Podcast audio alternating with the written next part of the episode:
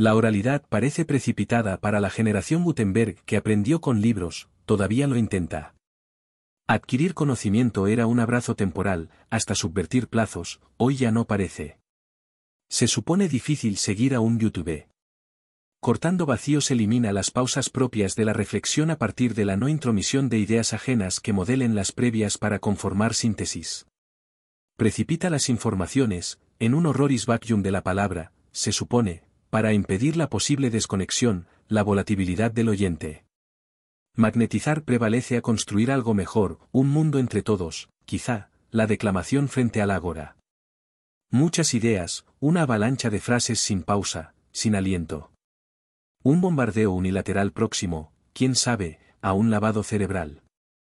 Ciertamente maniqueo y probablemente autoritario, la arenga se superpone al diálogo, la consigna, al debate.